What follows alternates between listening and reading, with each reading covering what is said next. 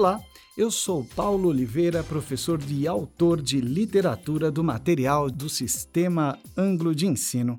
Nesse nosso podcast, nós vamos tratar do módulo 1 do curso A, o curso Personagens e Contornos Éticos.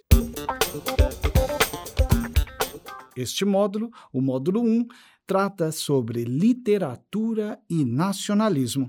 Nosso podcast será dividido no bloco 1, em que faremos uma apresentação geral dos conteúdos, no bloco 2, em que vamos tratar especificamente da aula 1, no bloco 3, trataremos da aula 2. No bloco 4, vamos abordar as questões relativas à aula 3 e no bloco 5 nós vamos fazer o encerramento. Nesta apresentação geral, nós vamos refletir sobre literatura e nacionalismo. A nossa intenção é refletir como as artes, e em particular a literatura, veiculam valores que contribuem para a consolidação de nossa identidade cultural. O conceito de nacionalismo é muito importante para isso, pois ele permeia o campo de atuação da vida pessoal de nossos alunos, na medida em que a ideia de nação está profundamente implicada na construção de nossa própria identidade, enquanto indivíduo, mas também enquanto coletividade brasileira e também, por que não dizer, latino-americana. Nossa proposta neste módulo do itinerário formativo é fazer uma abordagem crítica do conceito de nação, abrindo discussão para a pluralidade de processos identitários, regionalismos, tribos urbanas, ideologias políticas, posicionamentos políticos, etc. Para isso, nós vamos tratar o conceito de nação enquanto tema literário, como a ideia da nação brasileira foi abordada por nossos autores.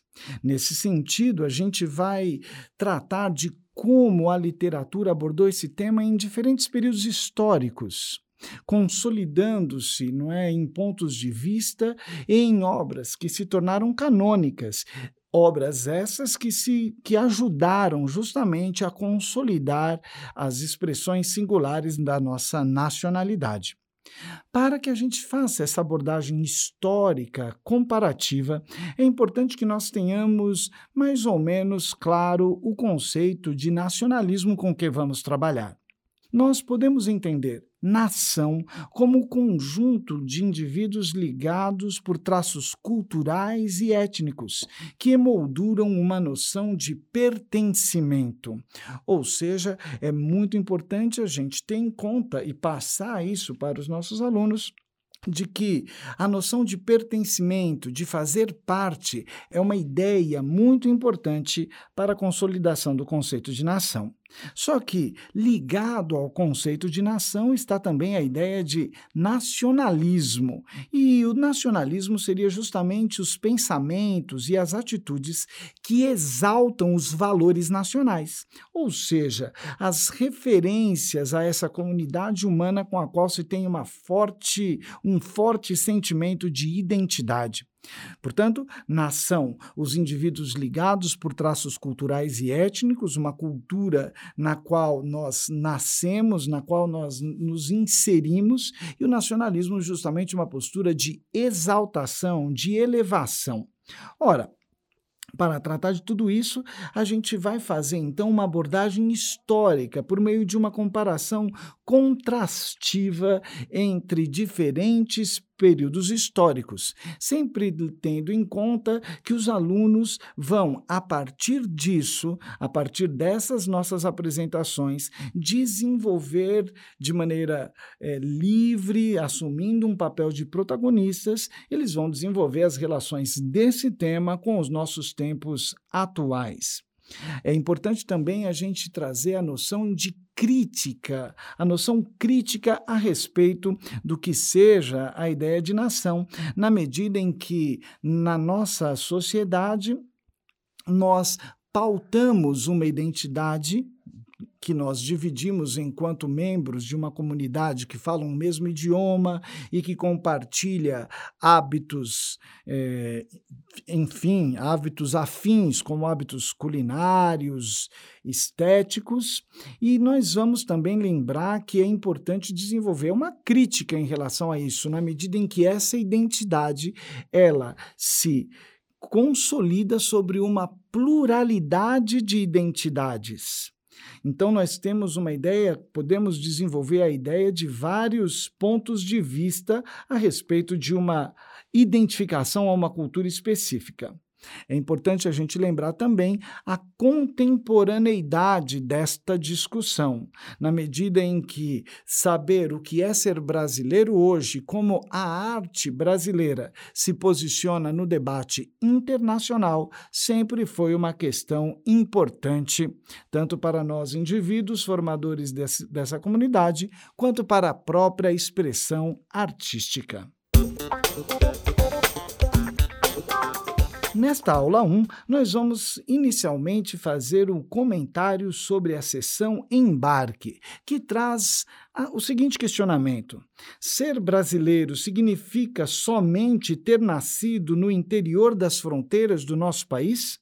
O professor, que é quem melhor conhece a turma, pode iniciar sua aula ouvindo as considerações dos alunos a respeito desta interrogação e fazendo a mediação de uma discussão que se inicia.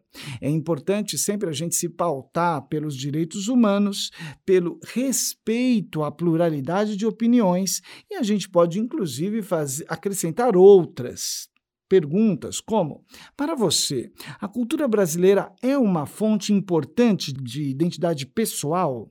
O que nos une enquanto povo?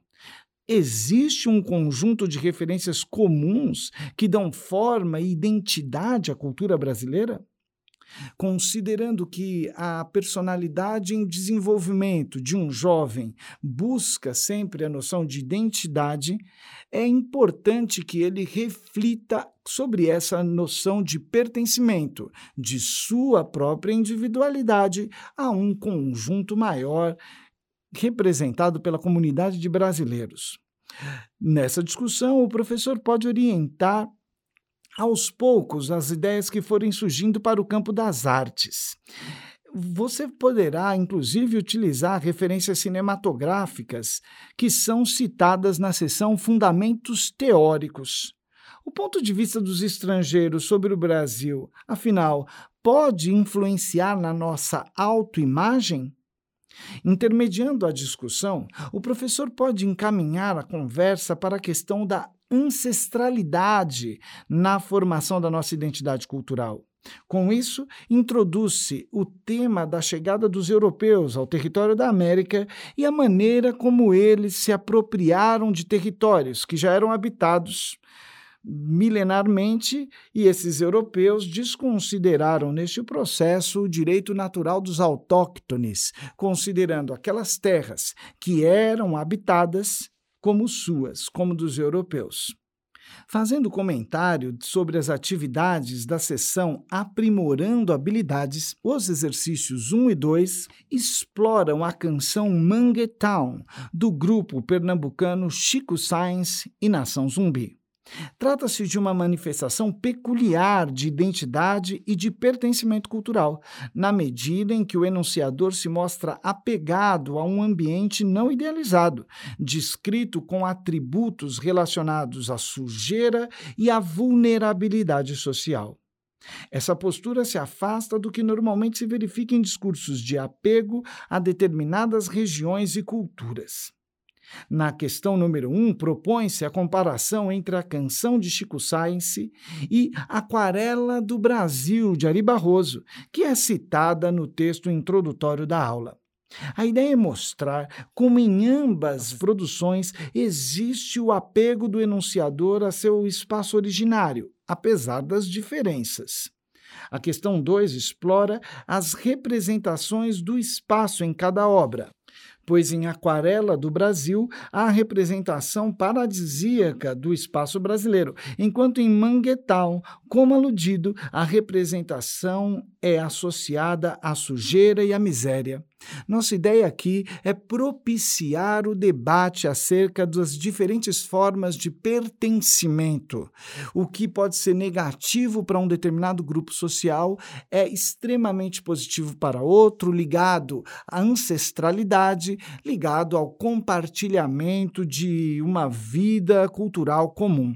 Nós percebemos no texto da canção como o enunciador, por mais que queira ter asas para voar onde quer que fosse, ele deseja voar sobre a periferia a qual pertence.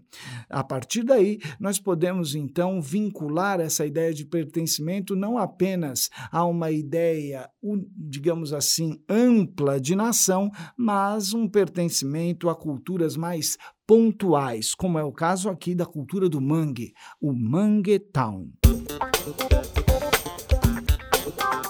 Já nas atividades 3 e 4, nós vamos explorar um excerto da Carta de Achamento do Brasil de Pero Vaz de Caminha. O professor pode destacar a maneira como os navegadores portugueses enxergavam aquelas terras recém-descobertas, como meras extensões de seu território português. Aqui nós temos uma possibilidade de discussão, que é o contato entre culturas e a forma como uma delas, mais adiantada tecnologicamente, se sobrepôs completamente sobre a outra, usando de vários artifícios, inclusive da opressão e da violência fazendo um comentário sobre as atividades 1 a 4 da sessão Estudo Orientado, nós podemos trabalhar o poema Ao Padre Lourenço Ribeiro, Homem Pardo, que foi vigário da freguesia do Passé, um poema de Gregório de Matos, poeta que viveu no século XVII na Bahia e em Recife. Trata-se de um poema que expressa os posicionamentos de um membro da elite colonial a respeito de um padre afrodescendente. Na questão 1, o professor pode destacar a maneira irônica e preconceituosa com que o poeta chama de milagre do Brasil o fato de que aquele padre tinha prestígio social. Ou seja, Gregório de Matos se posiciona de maneira crítica ao fato de um afrodescendente ter destaque numa sociedade, ou seja, seu comportamento é absolutamente preconceituoso e a ideia é que os alunos percebam isso já no nascimento da nossa sociedade, lá no, nos primórdios do desenvolvimento urbano do Brasil no século XVII. A leitura do poema pode desencadear uma série de discussões sobre isso e sobre como o conceito de nacionalidade do Brasil, enfim, foi erguido sob o ponto de vista da parcela economicamente mais privilegiada da população. A questão 2 associa a visão crítica de Gregório de Matos à noção de desconcerto de mundo, que foi muito importante no período barroco. Essa noção está aplicada no poema ao fato de que o mundo parecia, aos olhos do poeta, estar completamente errado, na medida em que um membro afrodescendente da sociedade, que, segundo seu olhar preconceituoso, deveria ocupar posições subalternas, esse membro da sociedade estava tendo destaque. Isso, do ponto de vista branco e elitista de Gregório de Matos, era absolutamente inaceitável. Já na questão 3, o aluno é estimulado a refletir sobre o processo de construção de um passado mítico nacional a partir da leitura e discussão da cena final de O Guarani, de José de Alencar. A proposta é ressaltar a intenção do autor em associar o seu relato a uma narrativa de caráter mitológico, primordial. Já na questão seguinte, a proposta é justamente problematizar esta alegoria por meio da reflexão sobre a exclusão do elemento negro no processo da construção alegórica do povo brasileiro. Todas essas propostas de atividade tem como objetivo, enfim, essa apropriação crítica do conceito e a reflexão sobre como a sociedade brasileira e os jovens, em particular, podem trabalhar no sentido da resolução de conflitos que podem estar relacionados a essa fratura da nossa história que está ligada à segregação, que está ligada à exclusão de várias parcelas culturais que formam o povo brasileiro. Vamos abordar agora as atividades e as propostas relacionadas à aula 2 deste primeiro módulo Literatura e Nacionalismo. Depois de abordadas as discussões a respeito da identidade nacional e depois de termos reparado como isso se manifestou de maneira problemática e segregacionista no Brasil colônia, nós vamos agora tratar dessa questão já no âmbito da consolidação da sociedade brasileira e da identidade nacional no período autonômico, ou seja, quando, depois de influenciados pelas ideias do iluminismo, os colonos brasileiros eh, romperam, enfim, com os laços coloniais que Portugal mantinha com o Brasil. Comentando as atividades 5 a 8 da sessão Aprimorando Habilidades, nós intentamos com elas expor como os diferentes impulsos daquele período histórico do romantismo, como os diferentes impulsos românticos em relação ao Brasil se materializaram em textos com pontos de vista distintos. Ora, o romantismo idealizava explicitamente a nação brasileira, que é o que acontece com o texto apresentado para as questões 5 e 6, o texto de Fagundes Varela em que o poeta explicitamente caracteriza de forma negativa as nações europeias, exaltando a posição do Brasil frente a elas.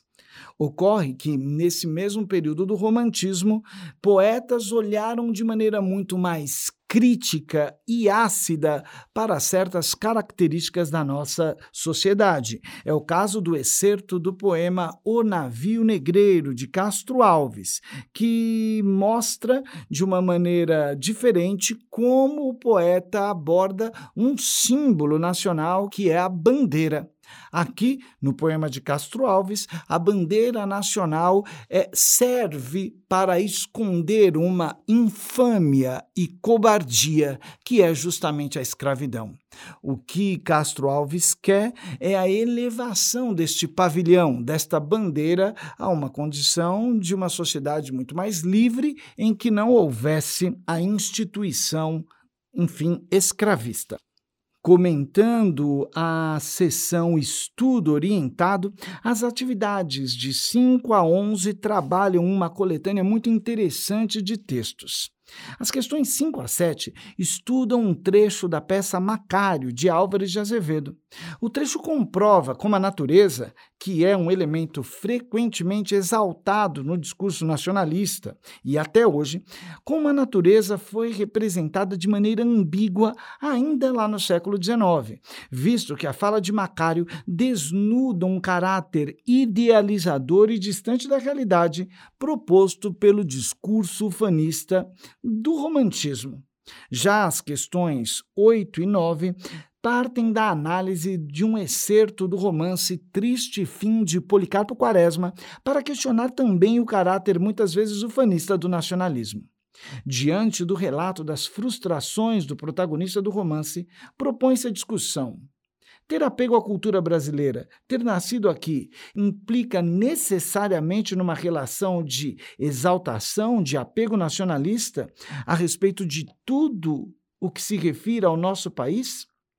Esse mesmo caminho crítico é proposto na análise do excerto de Viva o Povo Brasileiro, de João Ubaldo Ribeiro, nas questões 10 e 11. A fala de Maria da Fé mostra como pode haver um distanciamento entre a visão oficial do que é o povo brasileiro e aquela que circula, que viceja entre as classes trabalhadoras mais humildes. O professor, então, pode trabalhar com a questão: qual seria a verdadeira imagem a respeito de uma unidade cultural nacional?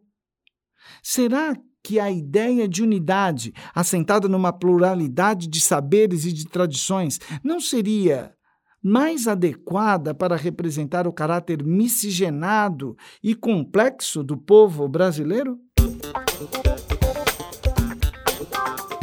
Nessa nossa aula 3, nós vamos dar continuidade ao estudo da trajetória do conceito de nação e de sua projeção na literatura brasileira.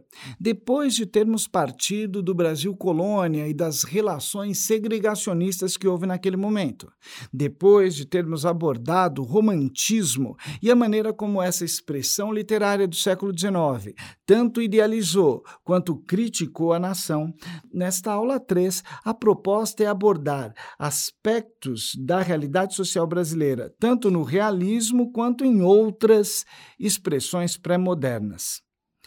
Tudo isso está implicado com uma discussão a respeito de novas formas de identidade pessoal com o advento de, da modernidade.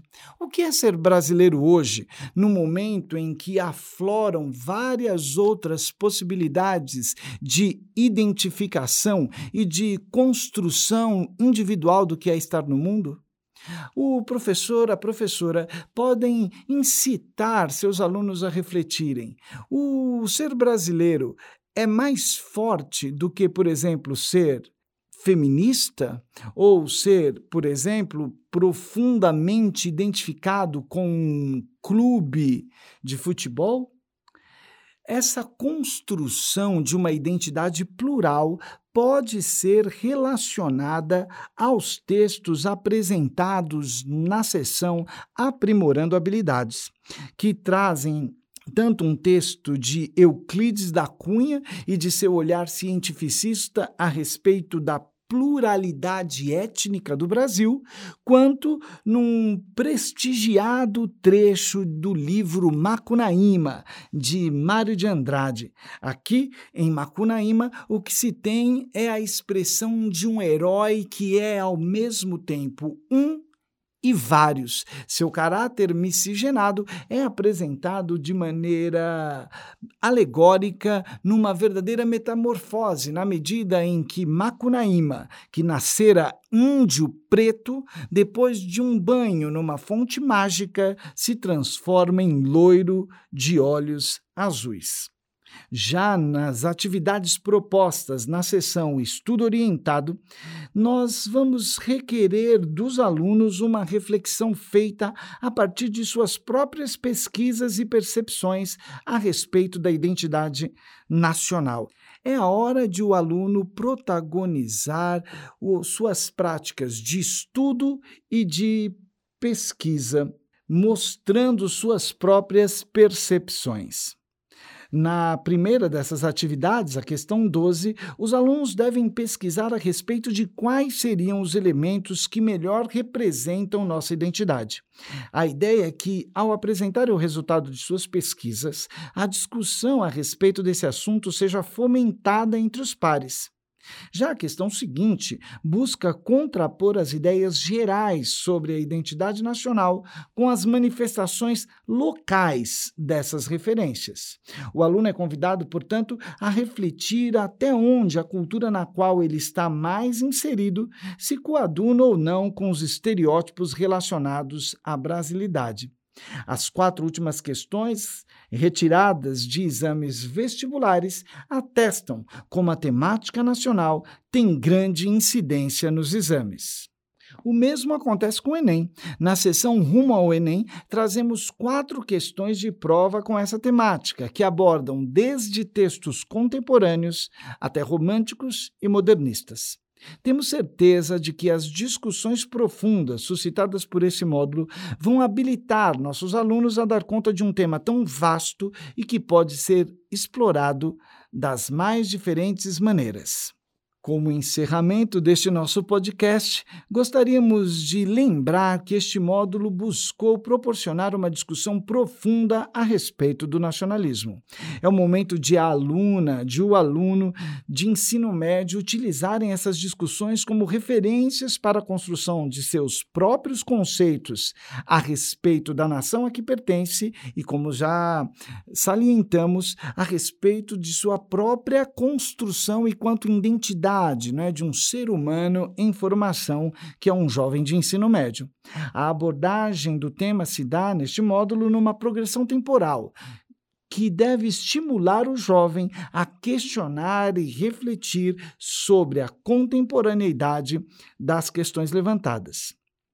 Como recomendação final, nós gostaríamos de lembrar que é muito importante valorizar e atuar nós, professores, como mediadores nesse processo de discussão, respeitando a pluralidade de posicionamentos e de pontos de vista, sem deixar de se colocar como um condutor do processo pedagógico.